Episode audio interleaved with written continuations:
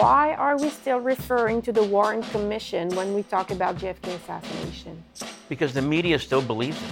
What's the matter with the media, the mainstream media, though? Well, this is a very good question. It's a larger question than even the Kennedy killing. The Kennedy killing is a major crime, the biggest one of the American century, in my opinion. Yeah. But there's so many other things that have been covered up. Why some people are, are Well, still because not This is a historical problem. Uh, historians will, some of them will admit it gradually, gradually, gradually, but they, once they lock in, it's very hard for a historian to go back. Yeah, Psychological torture that we're going through at the hands of our own government. I know, and it's all legal. They do whatever they want. And the Canadians are just as bad. Oh my God! Don't get me started. Don't get me started. Oliver Stone est un cinéaste qui se prive de présentation. Quatre fois oscarisé, il a réalisé plusieurs grandes œuvres, dont Platoon, JFK, Snowden et plein d'autres. En 2021, il a sorti un documentaire qui s'intitule JFK Revisited, aux côtés de James DiEugenio, un des plus grands spécialistes de la question de l'assassinat de John F. Kennedy. J'ai eu l'honneur d'être reçu chez M. Oliver Stone pour parler du documentaire. Oliver, Jim, thanks for accepting my invitation. Today we're talking about uh, the documentary JFK Revisited. So, uh, in 1991 came out the movie JFK, and 30 years later, so late uh, 2021, you released this documentary. Can you tell us why you decided to make this documentary, and how did you work together? How did you meet actually? Well, I guess I should start because I'm, I was there before you, right?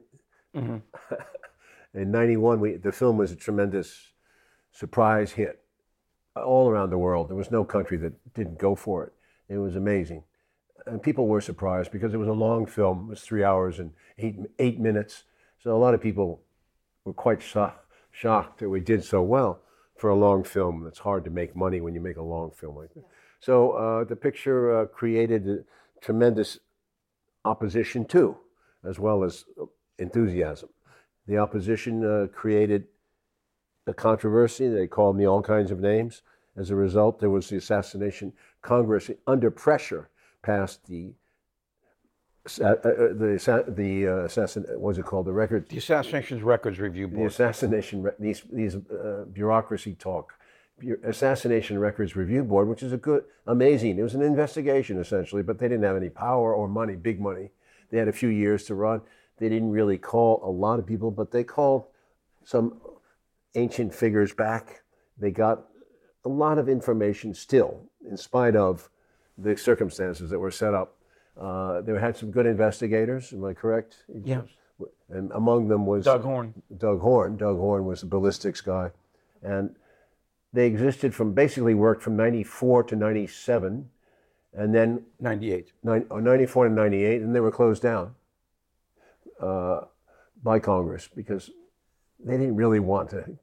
They didn't really want to to to get into this. It's a messy story, mm-hmm. and they found a lot of stuff. They got a lot of documents out. How many?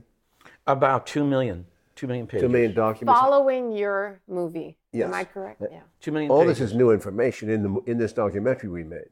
So, what was the story? Well, how much was left that, that we know did not come out? As of today, 15,000 pages. 15,000. 15,000 pages. Yes. Okay. I want to make the point that as of today, it's still a mess because they are out of, they were, they're breaking the law. And there's been a lawsuit filed uh, out of, uh, by, uh, give us the details. Bill details. Simpich up in Northern California has Oh. filed a lawsuit. Who's breaking the law when you said they're breaking, breaking the law? Breaking the law? law. They were supposed to release document, the whole thing back when? In, 2017. That was the date. And Trump, Trump did was not. suppo- yeah, he did not. He broke the law when he did that. Then Biden came into office, and he never, he never, he never, he never carried through Exactly. what he was supposed to do by law. Instead, he declared that this was a COVID emergency, Mm-hmm. and delayed it further. Okay, but uh, truthfully, this is a violation of what was intended by Congress and by the American people. But what happened though? Why did Trump change his mind? Because he tweeted about it. Well, that was a. you- You'd have to talk to Trump because Yeah. I'm not sure he remembers much, but he was boasting about this. You know, Trump was like he was boasting that he would solve the JFK case and clean it all up. And exactly. of course, when the push came to shove, and it was at the eleventh hour, he got some kind of pressure and he backed off. Do we know what? He got visits from CIA and FBI, or whatever. We don't know. We don't know We don't for know. a But fact. he just backed off and he, he, he sealed it. Hmm. for how and, long? And then Biden didn't do anything at all except declare this COVID thing. So Trump, here we are Trump three did years it later. twice. He delayed it twice. First, he said he was going to delay it for six months. Mm-hmm. Then, when that was over, he said he was going to delay it for another two and a half years. But how do you explain that, though? Well, what, what usually happens is that these the F, like he said, the FBI and the CIA goes into the Oval Office, and they essentially say something like, "Look, if you do this, you're going to expose these operations. You're going to expose our agents in place. There's going to be blood on your hands, Right. and we will tell the media about it." All these are 60 years later. These agents are dead. exactly. These So are what's the CIA big We are concerned not with living agents, we're concerned with CIA agents who are working around the Cuban operations. The, Right. There was a tremendous operation, a huge army of people down in Florida and Yeah. various places trying to get rid of Castro Yeah. and task forces. This was a big operation out of Miami, also Dallas, Houston, New Orleans. There was it was a network of Cuban groups that were sometimes in opposition to each other. Long they all- gone. They've been gone forever. So what's the big deal? Why can't we know now in 2020, 2025? Well, you're ask, you're naive. Why can't we know? I What if they came out and said, okay, well, yeah, he was killed by uh, a bunch of crazy Cubans and CIA agents who lost their minds back in 1960. Well, at least you we know the would truth. Do that? I do you wish- think the government no, admits anything that could be in any way make it vulnerable? No, it's very. The government is very, very, very fake. It's like an army. The, the Pentagon. If you get the truth out of the Pentagon, God bless you. you know. Yeah. Uh, you can't. You know, for example, the Pentagon, when people are killed by friendly fire, which happens a lot. I saw combat a lot. I would say 15 to 20 percent of the people in Vietnam were killed that way. Well, they still are covering it up because they don't admit friendly fire. Everybody gets into trouble. And uh, the fel- the kid who got killed out out of uh, the Arizona Cardinals, uh, the, the defensive back, uh, he was a very I, re- I can't remember his name. I know you were talking about. it. Pat Tillman. That's it. Yeah. He was great. He he was killed by friendly fire, and they buried it.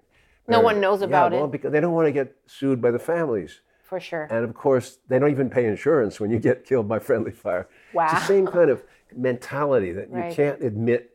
This is a very embarrassing thing. Pres- Kennedy was killed by friendly fire, and right in the heart of Dallas. Okay, Terrible. There's no question about that. And See, in the, in the film, we had this wonderful exchange between him and John Tunheim, who was the uh, chairman of the review board. And John Tunheim tells this story about the first time the CIA came in. And, he, and Tunheim put this document on the screen. And he says, What on earth could you object to in releasing that document in the 90s? And the CIA guy goes, he paused for about 15 seconds. He goes, I'm not sure, but give me about two more minutes and I'll think of something. You say that in the documentary. Yeah, we see, see th- that. that's yeah. the kind of arrogance. But I'll tell you a story that we didn't put in. The FBI came in, and the FBI liaison came in with an FBI lawyer, okay? And Tunheim did the same thing. He goes, We're going to declassify this thing unless you give us a rock solid argument against, against it, all right? And the FBI liaison turns to the FBI lawyer and he goes, Can they really do that? he goes, Yes, they can. They do whatever, Yeah. right? They do whatever See, this want. is the kind of, and I, I'm sure Oliver agrees. with This is just a kind of arrogance, right. you know, that they've had about this secrecy for years on end. And here Mm-hmm. comes the review board and says, no, no, we are going to declassify this stuff. Well, they did. Yes, they did, The yeah. majority of files were declassified, so Yeah. that, that's good news. But here we are in 2022, and these guys have to file a lawsuit to Right. get the rest of the document. We have to sue the president of the United States. It's insane. You know? So how did you? Okay, so let's talk a little bit about you, Jim, because um, not everybody knows you. So you have a website called Kennedys and King. Yeah, kennedysandking.com. Can you yeah. tell us more about that and your Yeah. mission? So we, we felt that there wasn't anybody who was publicizing these new documents that were coming out of the archives. In fact, that's one of the reasons we made the movie, is because the media didn't acknowledge any of this bombshell stuff that was coming out of these documents that the review board was releasing. when we made the movie, it was off Jim Garrison's book On the Trail of the Assassins. I wanted to make a dramatic movie, like somewhat like Z, which was one of my favorite pictures in film school. The the Costa Gavras film about the Greek uh, about the Greek uh, coup d'état back in 1967. Similar structure. Right. So I made a tense, very tense, as, as tense as I could. I made it a suspenseful movie. I wasn't thinking about documents. This and I did a lot of research, but you know, research. You got to when you make a movie like this, you let it, let it all go. You got to make a movie that's exciting. Yeah. Okay, I make the movie, and then at the end of the whole process, and it's just a very tough process. Our publicist Steve Rivers, who's no longer with us, said, "Let's let's make a point at the end of the movie. Let's put a little uh, signifier saying that all the files have not been released." I have never thought of that. I mean, okay, sure, we know that this is a this is there's a million files that have not been released, so we put it at the end of the movie as an afterthought. That little disclaimer was seen by the audience and provoked their outrage at, at the government. It- so basically, that comes out of a afterthought. Wow. Fascinating. See, he, yeah, see his film, that trailer, that crawler at the end, Yeah. that shocked a lot of people. Yeah, it and in fact, I'll, I'll tell you uh, exactly what happened is that Louis Stokes, who was the chairman of the House Select Committee, went to see the movie with his daughter. Okay? And then after the movie, as they're walking out, she turns to him and says, Dad, why'd you do that? The children will change the fate of this. and so he went in to see the review board. Okay. And he said, if you do any special investigation, do one of the medical evidence because nobody was happy on the re- on our Stokes committee. had been on the House. yeah. No one House was committee. happy with the investigation that we did.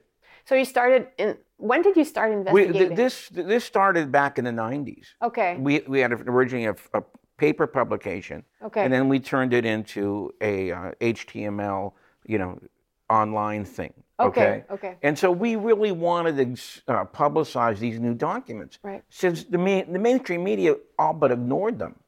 Okay. And so what we were trying to show in a roundabout way that all the criticism that Oliver took, you know, for a period of about, what, 10 months, it was nonstop, all the way to the Academy Awards. All right. And so, uh, I see, as a sidelight, that movie should have won five or six Academy Awards. Okay. Because of the bad publicity, only won two.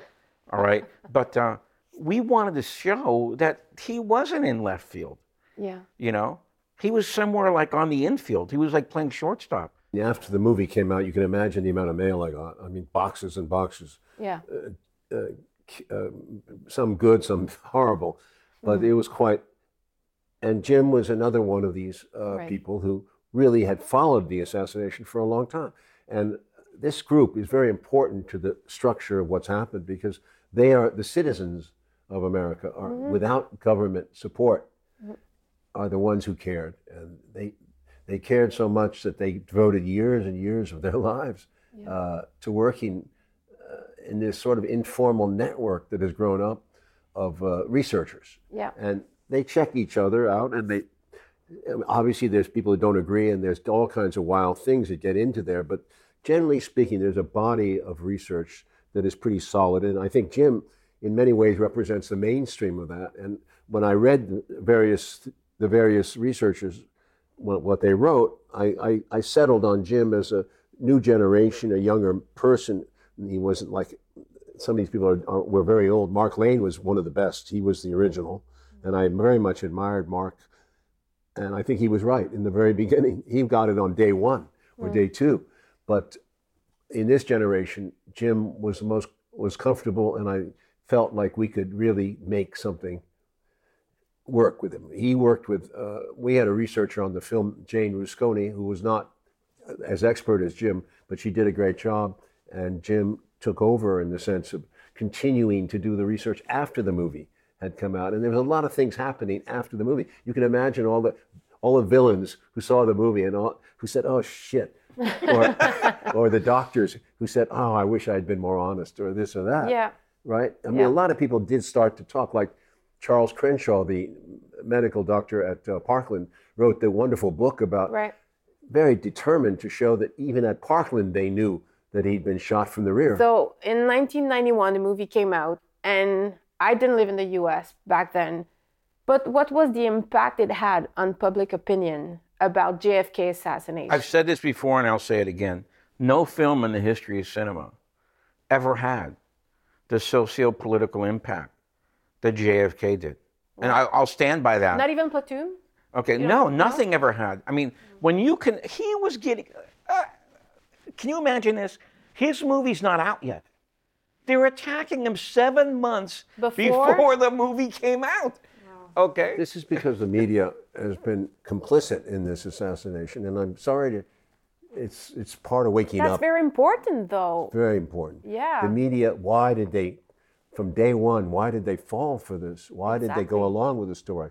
The Warren report comes out, and already you have the New York Times in advance getting copies and putting out this bogus thing that the Warren Commission is legitimate, believable, and so forth and so on. And when everybody gets like that, and the New York Times does that, and the Washington Post does that, it's very hard to be uh, to be a journalist working upstream. In other words, you're going against your editors. Yeah. You're going against. You can't. You don't get a shot, and nobody will give you space. No. So the opposition to the um, Warren Commission was pushed to the side and to the margins, and they've been in the margins ever since. And every time some piece of new a lead comes out, the, the media buries it and says, you know, oh, this is all, you know, another another story. And a lot of good stuff has come out. That's what's important. And that's why we made the documentary, because there's mm-hmm. too much valuable stuff in this ARRB report, much too much, that was never seen by the public. So in our film, you will see some of that, not all of it, and you will get what they learned. And this is this is crucial mm-hmm. because this really reopens the case. But they don't want to reopen the case, and they never will. They never will? Who's they? They is the Justice Department. I mean, it's generally speaking part of the system. And to give you to give you one example Yeah. of that, he got hammered. Kim Fletcher Prouty and John Newman got blistered because of this. Well, I don't think it was new, but it was relatively, um, you know, fresh. This whole thesis about Vietnam, because what he was saying in his film was that unlike what the historians tell you, Johnson did not continue Kennedy's policy in Vietnam. He reversed Kennedy's policy in Vietnam. so that was news to public American public. yes, that was to the general public. 95% of them never even heard of this. Okay. But then it wasn't that he just had the evidence from Fletcher Prouty and John Newman.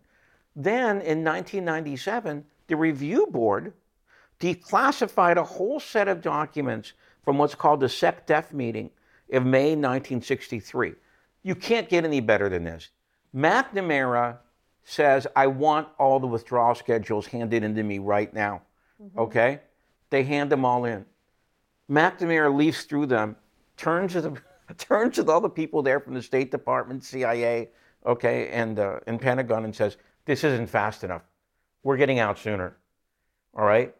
Now I don't see how much better you can get than that, except what he questioned John Newman about in the film.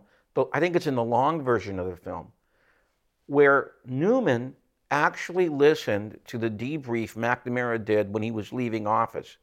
And he says that he and Kennedy had decided that all America can do is advise, and we can train, and we can supply them with equipment. We cannot fight the war for them. Mm-hmm. And it doesn't matter if we're winning or if we're losing, It's in the we're version. getting out at that time period. Okay? Now, really, how do you get any more convincing that kind of stuff? You know? Well, that's a good question. Why why some people are, are Well, still because not This is a historical problem. Uh, historians will, some of them will admit it gradually, gradually, gradually, but they, once they lock in, it's very hard for a historian to go back. yeah. Uh, would you say? I mean, you know, you've read most of the work on Vietnam. Yeah. I, I haven't read it all, but it's Yeah. pretty sickening when you see that they make a line of continuation from Eisenhower to Kennedy to uh, Johnson. The rap on on Kennedy is, yeah, he did send advisors, uh, fifteen thousand advisors, or to Vietnam. Okay, because he had to. He was under pressure, tremendous pressure, and he didn't know what he was getting into yet the thing, the situation in Southeast Asia was not clear. Kennedy had a bigger problem with Laos than he did with Vietnam. So he was in. He was. He said he stuck to one principle, which was what he had learned as a young man. No, he didn't want American boots on the ground. He didn't want American interference. He knew in his heart that interference would backfire. Right. And this was true about Africa. This was true about other parts of Asia. Yeah. See, what, what And the Oliver's film did is it opened up a window. Okay? Well, wait a minute. Maybe Vietnam's not the only place. and so that's why in the film we did Indonesia also, because I believe the same thing happened there. Interesting. Okay. That's why you decided to bring Indonesia in the documentary. we brought in like the also the Middle East. Mm-hmm. Okay.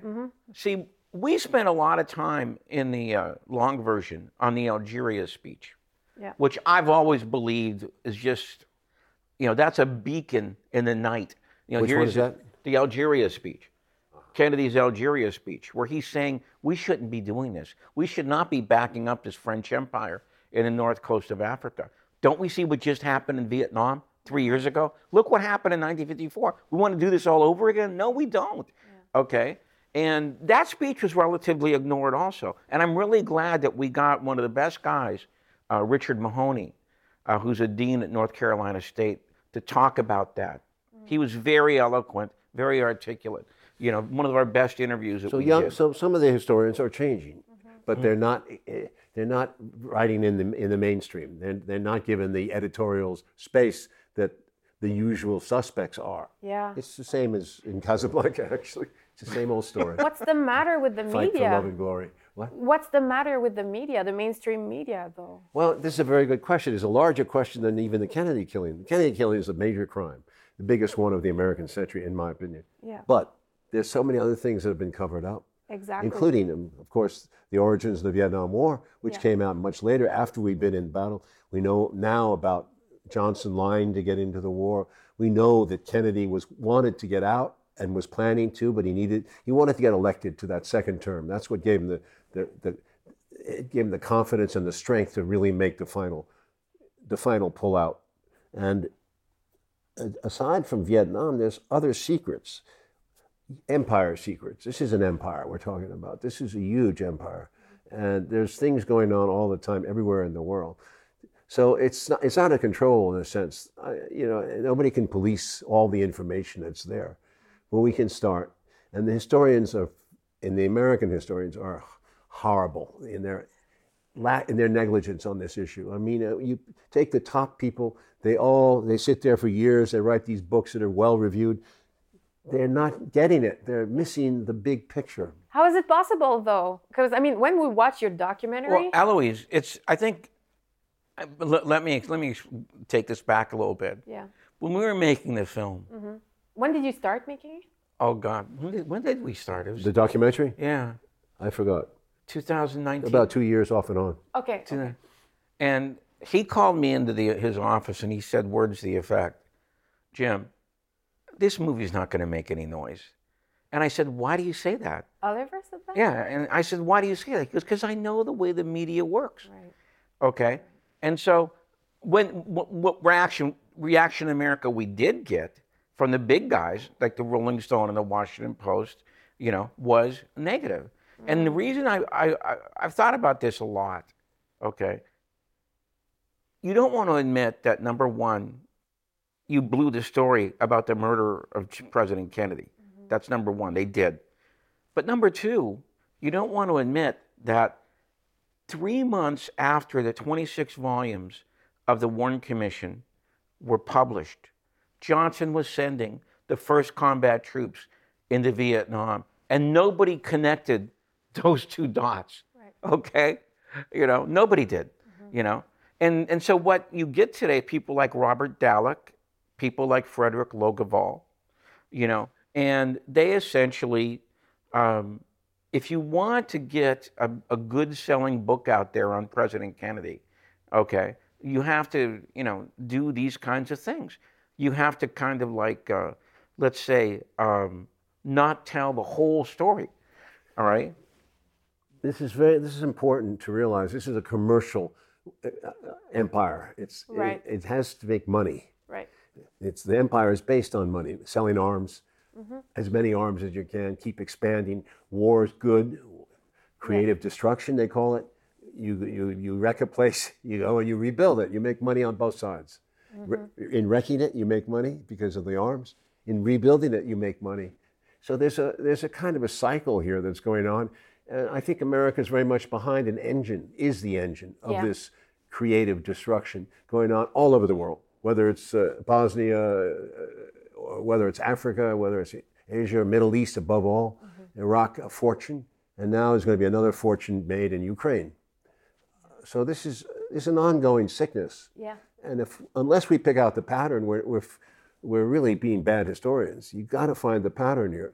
But the- it's so impossible when you get a media that is locked in. And I say it's a very conservative media. It's very conservative. Yeah. Uh, it's really hard to get new ideas into this. And we've been the victims of that.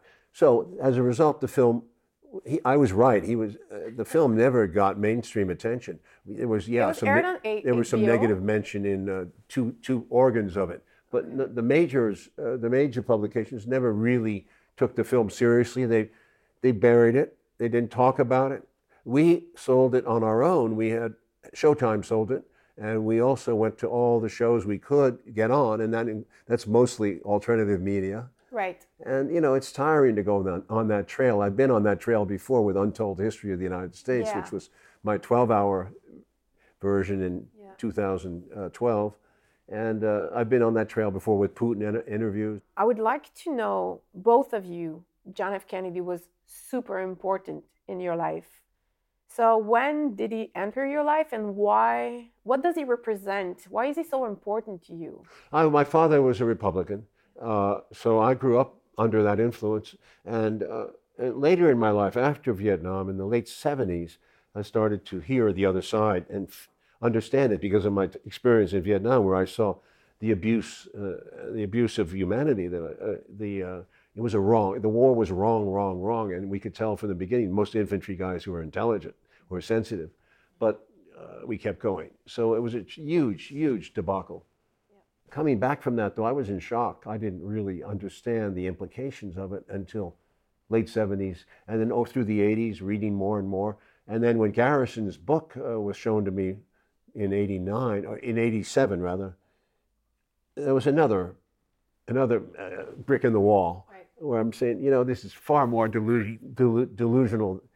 We're delusional in this country. And I began to work at this thing on a big book. But really, I continued past the assassination into the 2000s when I worked with Peter Kuznick over at uh, Washington, at uh, American University. He's a historian on the untold history of the United States, which goes into 1898 to Obama, which shows you the interventions, the mentality of empire growing bigger and bigger and worse and worse.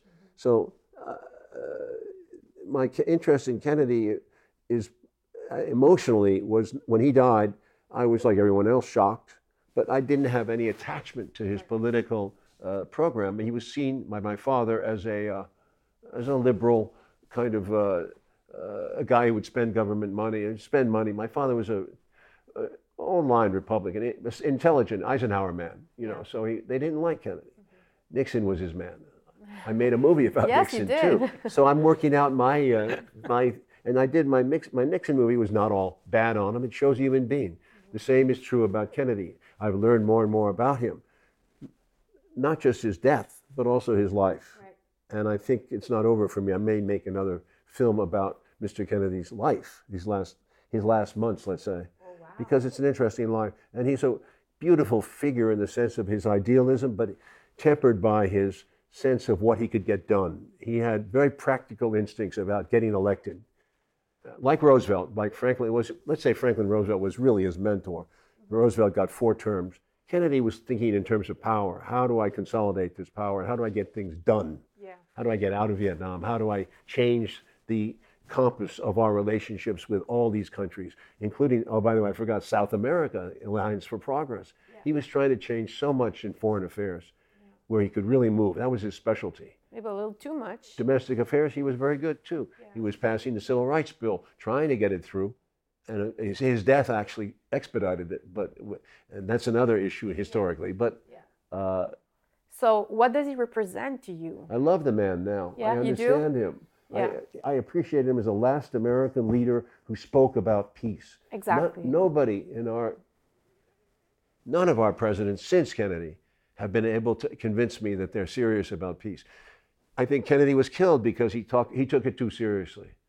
He was talking about complete detente. He was talking about demilitarizing this country. He was talking about really putting the money into this country, into getting the black people Yeah. a fair a fair equity in this in the, in this experiment we call America.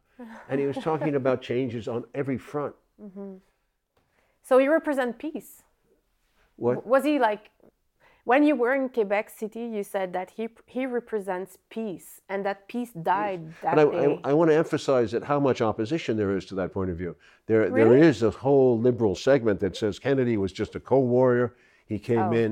We hear his speeches, and you can look at it from that from that perspective, through that lens, because you'll only if you pick out the the moments where he's trying to work with the uh, work inside a system that's highly aggressive, Mm-hmm. Yeah. system that requires you to be bombing, it requires you to react tough. You can't be soft to be a liberal. So he had to play the game. That's it. But they pick out, they pick it out like Noam Chomsky types. Right. But it's unfair to his overall intention, which we deal with. yeah, that's uh, fascinating. say what about something you, about Jim? that. Yeah. See, um, my view of Kennedy had been more or less the standard view of the, uh, like Arthur Schlesinger, Ted Sorensen, that he was a slightly left of center, uh, moderate liberal. Okay, then one day I was in a uh, bookstore down in San Diego, and I picked up this book, JFK Ordeal in Africa, which had this picture of Kennedy. His hand is over his face. He's grimacing with the receiver in his hand. This is the moment he finds out that Patrice Lumumba is killed, Yeah. has been killed.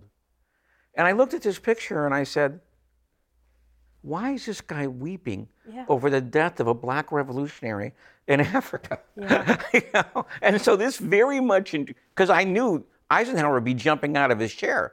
Okay, Right. Johnson would probably be pretty happy too. You know, but but here's Kennedy. Mm-hmm. Not you know, happy at all. uh, very unhappy about it. Okay, so this is what I tried to find out, Mm-hmm. and I spent literally years trying to find it out. Yeah. What? How did this happen? And and so in the film, we we we talk about how Kennedy's meeting in 1951 with Edmund Gullion, and I should also add Seymour Topping. He was a New York Times uh, journalist, and they both told him the same thing: France is not going to win this war. Okay, and this had a momentous impact on Kennedy, and it, it, he began to be too out there for the liberals. When he made his Algeria speech, he was attacked by Dean Acheson, the Democratic Secretary of State, and Adlai Stevenson, who had been running for president twice. So when you start getting attacked from what's perceived as the uh, the, the Democratic mainstream, then you're really starting to kind of be out there. You are. All yeah. right. So to me, what, what, what Kennedy symbolized was one guy trying to go ahead and be true to his own instincts mm-hmm. about what is best for the United States and also the common man. Mm-hmm. All right. Kennedy, at the time of his death, was trying to get Medicare through. He was trying to get the civil rights program through. Yeah. And he was also talking, if you can believe this, he was talking about universal health care. Okay. There's a speech he makes. He goes, Look, almost every country in Western Europe has this. Why does it have to be so strange in this country? And he was promoting nuclear energy and condemning nuclear weapons. Weapons. Yeah, we'll talk and about people it later. get that confused. Yeah, but because it's nuclear, so people are panicking. He was a very progressive. Very thinker. progressive, exactly. A guy named Roger Mattson wrote a book called Stealing the Bomb. Okay. Uh, yeah, that's a good and story. he he interviewed all these people in the CIA. In that, in that book, he says, they all told me nobody was more anti-nuclear proliferation than John F. Kennedy was. It, this was really a very important issue with him. And he took on Israel. He took on Ben Gurion in Israel because they were building a bomb that they'd stolen from us. And he really wanted to put a stop to that, but he unfortunately died before. And Johnson carried through, knew about it, and let it go until Israel had the bomb by what, 68? yes. And uh, even then, in 68, uh, Johnson shut the Pentagon up. He said, "Don't. oh, we're not going to announce this, so the American people won't know that Israel has the bomb." That's insane. So let's talk about the actual uh, forensics part of um, of the documentary. Here we go. Now. Oh yeah, I'm staying out of that one. you are. Okay, he's the pro. He actually knows us pretty well. you seem to he's he's really very kind of modest about that. You know. Well, I, my memory. Okay, go ahead. Okay, well, what I want to know, uh, because there's so much there, and we don't want to spend three hours on that, but um, let's watch the documentary. But let's say I'm buying the official narrative. I do believe in the lone assassin theory. What would you bring to the table to at least make me doubt that maybe there was a plot? Well, what I tried to do in the film, writing the script, was we concentrated on three. These were going to be my keystones that I was going to build an archway across. Because Okay. you, you're the screen right. Uh, the you wrote the sc- screenplay. Is that how you? call Yes. it? Yeah. Okay. Yeah. W- One of them was the fact that, and we, this is why we needed Doug Horne in the film. When he interviewed the so called official autopsy photographer, okay, That's very interesting. in the movie. he, him and Jeremy Gunn, who was the chief counsel, put up the pictures of Kennedy's brain that are in the National Archives. All right. And the guy, John Stringer, looked at the, he actually walked to, over to the photographs and he started examining the numbers at the bottom, et cetera. Okay. And he says, this, this isn't the process I used. This is a press pack. That's why they're numbered like this, because they come in a pack. Right. And then he says, This is Ansco film. I don't use, use that. I use Kodak. Okay. And so How then How long ago was it? Like uh, how long after? Like how many years had passed since he this had? is like 96, 97. 96. So it's Yeah. a long time after the assassination. Okay. And so Jeremy Gunn asked him, Are you ready to say that you did not take these pictures? And he said, If that's Ansco and that's a press pack, I didn't take these pictures. Okay, and so I wanted to make this, a, and I, I'm really like the way Oliver handled this. Okay, it is a keystone of the film, because then we talk about how could this be Kennedy's brain? It's 1,500 grams in weight. The Explain average that. weight for a brain is 1,330 grams. So you're saying a guy who got his head blown off with all this blood and tissue, you know, flying all in the air, Gone. okay, in the back seat on his wife, Jackie Kennedy. She's reaching out the back of the car, trying to grab his brains, which are in the back of the car. And then she brings them to the hospital and gives it to the doctor. You're going to say that that brain would be larger in mass? So a brain Okay. that has a, a big part missing was still bigger than the average. Yes, That's what right. we understand. And so this is one, and I, I again, I, I really like the way Oliver handled this in the film. Okay. Uh, then the second thing was going to be the three secretaries on the fourth floor. yeah. Okay. Uh, Garner, Adams, and Styles. All right. Whose testimonies were not in the Warren Commission. One of them was. One of them. One of them. Okay. and one that of was them was. though. Right. Yeah, and they distorted what she said. Exactly. Vicki The whole issue was how could you? They they made them took them in more than a minute to get down to the stairs. As you know, they one, they ran. Two of them ran down the stairs right away because they were excited about this whole thing, and one of them stayed up and watched them go down. And the two that ran down the stairs didn't see anybody on the stairs right away. How does Oswald go from the sixth floor to the to the second floor in uh, in those thirty seconds, That's a very good question. No or answer. even in the first minute? And he has to stash the rifle and run across that big floor with all the cartons there. It's not that simple. no. How, how, how could they not have seen him? Mm-hmm. Especially with Garner staying on the fourth floor. Mm-hmm. Okay. All right. Now, another thing about this, you know, I've been on those stairs, so has he, because when he shot the movie. See, those steps are not what you get in a modern office building, hmm. you know, which are kind of short and kind of, they usually have some cloth over them or something. Those are the old style rickety wooden steps you've seen in Western movies. It's hard enough to believe that they would not have seen him. It's almost impossible to believe they would not have heard him. Okay? And so, uh, and we go into what they did to Vicki Adams to neutralize her testimony. Yeah. All right? That's how bad the Warren Commission was. Well, the only fact that there is a cover up around this should tell you there's something fishy. I mean, it's pretty obvious that they covered up the story. They changed testimonies. They, so, so to me, there is so many so many proofs that you bring to the table, why are we still referring to the Warren Commission when we talk about JFK assassination? Because the media still believes it. So this is like the the mainstream official media still stands by the Warren Commission. forever. Like it's never Yeah. gonna change. Yeah. What what what's it gonna take? You know. Well, as I said to you earlier, it would be an admission that Right. there was something fishy about the whole thing, and they can't do that. So you you really believe they're then it's never gonna happen? It's easier to lock, uh, when years go by, it's easier to lock arms and just keep to your position. Our official position is he was killed by a lone assassin. End of story. End of story. That was day one. Right. That was J. Edgar Hoover, uh, lone assassin. Because the reason, the motive apparently was Johnson was very worried about a war with Cuba and/or Soviet Union. Because if there had been any kind of other people involved, it, it pointed, he thought, to the Soviet Union, which I don't know how he can get there. Because why would the Soviet Union kill Kennedy? He was there. He was there. If anything, he was reaching out for Soviet Union, and he gave a beautiful speech about the, the, the sacrifices of the Soviet Union in World War II. He mm-hmm. was talking to Khrushchev. I don't.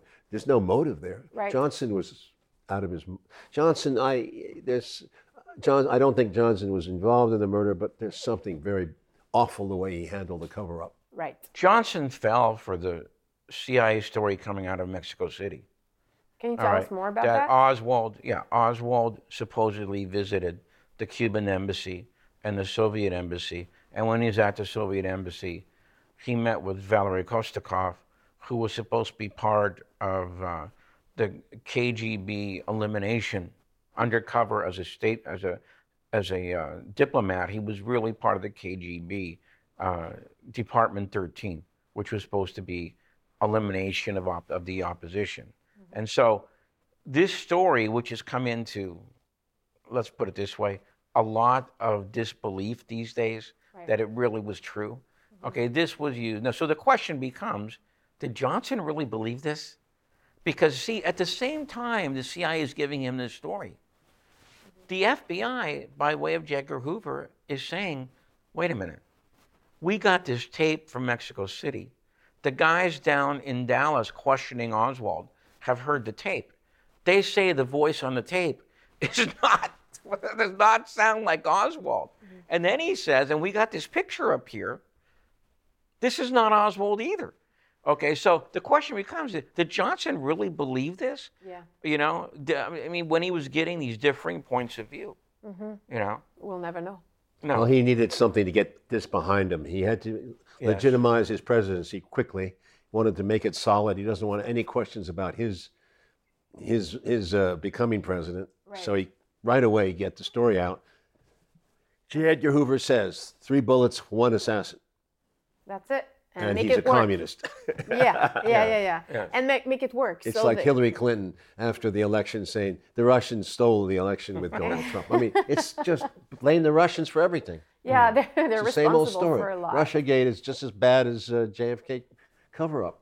Yeah. And re- remember what Allen Dulles said when he was on the Warren Commission, and they said, uh, "Do we want to publish all this stuff?" And he goes, "Go ahead and publish it. Nobody reads anymore. I love that. there's, there's a few university professors who will read it. Did he but- really say that? Yeah, yeah. but nobody else is going to read it. A lovable man. And then Jim to, a cer- Garrison to a said, certain degree, he's, tr- he's he's right. He's yeah, right. "Yeah, he is." Yeah, that's the sad part. Yeah. Um, well, what about uh, more forensics? So you were telling us about three keystones. So Yes, and then we were going to use CE three nine nine. Okay, can you tell us? commonly known as the magic bullet. And um, Cyril Wecht does a wonderful talk in the film. The forensic pathologist out of uh, out of Pittsburgh did a wonderful talk about. See, what we wanted to concentrate on was number one, could a projectile that went through two people and did all the damage that the Warren Commission said, could it emerge in such an intact, you know, composition as as it looks like in the film? Mm-hmm. All right, and that's when we put Joseph Dolce in there, who actually worked for the Warren Commission, mm. and he said, look, we fired dozens and dozens of these bullets through animal corpses. Okay, none of them came out, you know, Only one wound, Yeah, and, and then look- you get seven yeah. with the magic okay, bullet. the, the, as as Oliver did so well in JFK. This bullet supposed to went through two people. It was supposed to have smashed two bones. Right. Okay, you know, a rib and a radius, or uh, uh, excuse me, The, r- a the wrist wrist. bone. Yeah. Okay, and it's supposed to have then turned and entered into uh, Connolly's left thigh. All right. Could it really have done all this? All right, making seven wounds in two people and emerge in the condition it did? I don't think so. Well, the only fact that we're talking about it and we're asking if it could have happened to me is blowing my mind. Of course not. I mean, it's a common sense. Period. And then the other thing we did, we and we and then I was so glad to get Henry Lee in the film. Henry Lee is probably the most illustrious uh, criminalist in the United States, maybe the world. Wow. Okay, all right. And he was talking about chain of custody. Yeah. Okay, and that little speech he gives, it's about 30 seconds long, is worth the whole movie. Okay, the way he does it with that accent and that very calm demeanor about it begins at the crime scene, not the police department, at the crime scene. And then you go to the police department, everything has to be checked in, and you got to put your name on it, day and time, okay? Then it goes into the evidence room. And again, it has to be checked in again. And then it was checked out again, everything has to be out in the open. And if you don't do that, if you don't do that, you run the risk of the defense trying to get it declared inadmissible. All right? And by the way, he was a captain in Taiwan. I didn't know this till I interviewed him. I did a pre interview with him out at Malibu. Okay. He was a captain in the police force in Taiwan for five years.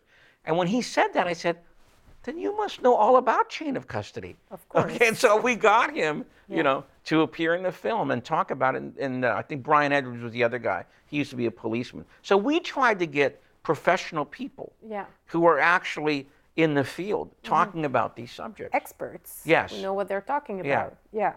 So at least when we watch this documentary, we feel like we it sheds light onto what maybe we'll never officially know, but at least it feels like we we have answers, and that feels good. Because for those of us who want to know the truth, it is very frustrating to be to feel like we're being lied to all the time. Yes, All you the are. time. yes, this is so frustrating. This is a, a, a psychological torture that we're going through at the hands of our own government. I know, and it's all legal. They do whatever they want. And the Canadians are just as bad. Oh my God! Don't get me started. Don't get me started. Um, yeah, it's been really rough lately. America wants to go here. Okay, we're here we come. Yeah, I know. We'll send troops over there. yeah, exactly. Um, so it's interesting to see how the Kennedys were dangerous to the establishment. Yes. Not only John It's F. a Kennedy. war machine because that's where the money is. So why were they so dangerous? Why were they on. a danger to the power elite? Come Is that Come what on, you're you think Robert Kennedy was going to reopen the files? He was going to go into it again.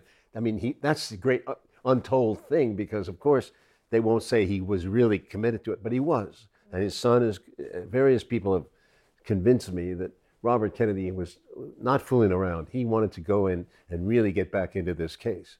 Not the only thing he wanted to do, he wanted civil rights. He had a whole, whole agenda, a progressive agenda.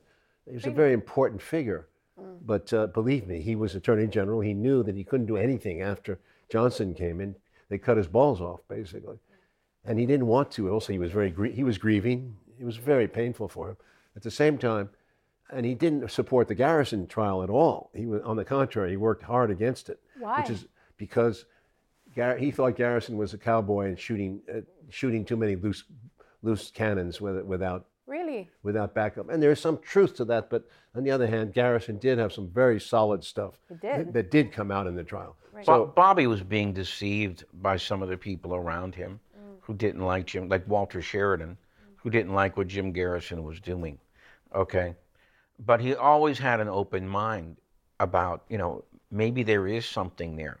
All right. See, the other thing, uh, I think what, well, for the first thing he said was they. yes, yeah. In Tell the the long story. version, Right. on the long version of the film, we have a lot of this in there. See, uh, David Talbot, who's one of our main interview subjects, did a book about this called Brothers. Brothers. Okay, and Very he outlines all the things that Bobby Kennedy did that day and how he never lost interest in what had really happened to his brother. And he was now, once on the eve of the presidency, he was going to try and reopen the case. The other thing that Bo- the death of Bobby Kennedy caused was the extension of the Vietnam War. Mm-hmm. Bobby Kennedy in 1968 was about as radical as you can get and still be in the arena. That's how far out he was getting. Wow. Okay, and this jihad against the Vietnam War. Okay, you know, he was getting out one way or the other. And so his assassination solved two problems. Number one, no reopening of the Kennedy case. And number two, we can extend the Vietnam War now. And it's all about money at Yeah, the end of the day. Yeah. So let's close with that. I would like to hear you, in your opinion, who did it and why? Are we allowed to go there? Well, we point to Allen Dulles as one of the as the main executioner, but that's not to say it doesn't go higher than Allen Dulles. Allen Dulles is ultimately a government servant, and he's a competent one. He's been around for years. He's done a lot of coups, done a lot of assassinations. He knows the score, and he believes in a certain order, the world order of things, which are which is American centric empire, and he's good at it. And of course, he's fired by Kennedy because he's not really good at it. He's really a screw up. He screws up the Bay of Pigs, but he's fired. But he's still the old man, and he's very much respected by the intelligence community. Kennedy's mistake is not to have cleaned out the CIA. He, he fired the top three people, but he left all the uh, the Dulles lovers in there, and that's there were a lot of them in the CIA. Not to say that the whole agency was corrupt, but there was enough people involved in this case that they were going to each covering each other's ass, and we mention a few of them in the film Yeah. from George Joannides to, to Phillips, uh, David Phillips. David Phillips, right? Yes. Yeah, he's a key player in my mind. Bill Harvey, another one. These people are, were around, and their files still exist, by the way, I think, if, unless they destroyed them. But I think there's a lot of information there. But aside from that, Dulles is the executioner. He does, he takes care of the details with Helms or whoever, the, his people. Even On another level, he does get the okay from somebody because you can't go ahead with this and just do that. You think Even so? Dull, no, he can't. So you don't think he was a- the top? You can't be a renegade here. This is a, this is an old theory, like, oh yeah, I was rogue agents. You can't be a rogue in a situation like this. This is a public execution. Right. Why do it like that? And With it blow his head off in Dallas at high noon. You you got to get. Go You're going to have people on your side or not. Yeah. You have to have backup. So that would mean that So there the was cover up itself up. is an, acknowledgement that they were going along with it. They wanted it to be clean. Right. So, you know, when you talk to the top people, you know who they are. They're people with money. These are, you know, you got to you got to get permission from people with money. Not the government. The So- government doesn't exist aside from that. I'm talking about talking to people. I don't want to name names, but you know, Yeah, yeah. I always wondered. You know, I, I, I met David Rockefeller. I wondered, you talk to him? Interesting. And do you talk to people like that, who uh, the people who run the agricultural industries, the the, the huge the steel business, the uh, Those who really got the power, basically. huh, the banks too. Exactly. Yeah. Those who have the money and the power. Yeah, I'm sure Wall Street to some degree plays a role here. Wow. So the mafia, just just a small Well, player. that's uh, mafia. There's no, you don't go to one person in the mafia. You, they had ties to various, to various people. They've used them in the past, going back to Luciano in the 40s. The question is, of course, you use them on a smaller job, like Jack Ruby. You use them Right. to, to clean up things. But I can't imagine using the, uh, using them in any way as a serious. They're not going to be able to control the scene the way the government can control it. All those people that were in Dealey Plaza that day th- with badges, you know, the, these are not mafia people. These You are government be- people. Yeah. Yeah. Do you agree with that? Well, in the film, we uh, we have a couple of indications about who was behind it. Okay, and one of them, as he says so eloquently, is what would be Allen Dulles. Okay, and David Talbot in his book, The Devil's Chessboard, outlines his ideas about Dulles's involvement. All right. The other thing that we had was Curtis LeMay. I was going to say that. Curtis LeMay who, lying about where he was that day. Secondly, disobeying, the cigar. do, disobeying orders about where he was supposed to fly in. He was supposed to land at Andrews Air Force Base, but all the media was at Andrews Air Force Base, so he went over to National, the small one nobody was at, and which closer to the morgue. And then he goes in that night Okay, and he's standing in the gallery, and uh, Jim Humes, the pathologist, uh, tells Paul O'Connor, "Tell that guy over there to put his cigar out." And Paul O'Connor goes over there, and he looks and he sees it's Curtis LeMay, and LeMay blows some smoke in his face. Okay, and he comes back, goes, Jim, I can't tell that guy to put his cigar. It's Curtis LeMay. Okay, you know, so there, there there's some shorthand about how the CIA and the Joint Chiefs, you know, who very very against not just John F. Kennedy the person, but what he was doing, you know, were were very likely uh, because remember, this is the day of, okay, the day the, as it's happening. Yeah. You know, and he and this guy's flying around Canada and the United States, ending up at the morgue, and and With nobody. You do you believe this? In all the years that I've researched this, nobody ever asked him about this. Nobody ever asked him about. That's the kind of investigation the Kennedy assassination got. It's interesting that, uh, as you know, George Wallace in, in uh, Alabama was no friend of Kennedy because of his integration of the schools there. And he, he makes the prophecy in the, uh, in the movie, we, we put it in that uh, somebody's going to be against him. He's not going to get reelected. You know, the South is not going to be for Kennedy. It's interesting that in 68, when he runs against Nixon, he becomes a third party candidate. Who's his vice presidential candidate? Curtis LeMay. Oh, wow. So LeMay hooks up with George Yeah. Wallace. I'm just saying it's a it's an ironic footnote to this whole affair. I don't know about this. I'm not sure, but I do think obviously Cubans, huge amount of Cubans were involved because they were the tools. They were the they had the radicalism necessary to go for it. So you could use them in any capacity you want as part of a plan. Among them, working with Oswald, uh, as a uh, you could use them as a as a red flag too. You could they could be a subterfuge. There's so much to talk about. So I would highly recommend people just go and watch the documentary. It's uh, available, you can buy on Amazon or you can also buy the book. yeah, and you can also stream it on Amazon as well. Right. You can, you can stream the the uh, documentary on Amazon at a very reasonable price. Okay. Highly And- recommend. And you can buy the DVD package, okay, which I think is in also Blu-ray, and there's also a commentary included. With me and Oliver did a commentary on the shorter version. And here's Okay, so, so- we excerpted what was we had to cut, and we book. put it into the book. And there's over 200 pages of those Nice. excerpts in the book. So it's like a compliment to Yes. the documentary. Yes. Got it. Thank you so Thank much you for so your much, sir. time. Eloise. Okay. Thank you, Eloise. Merci.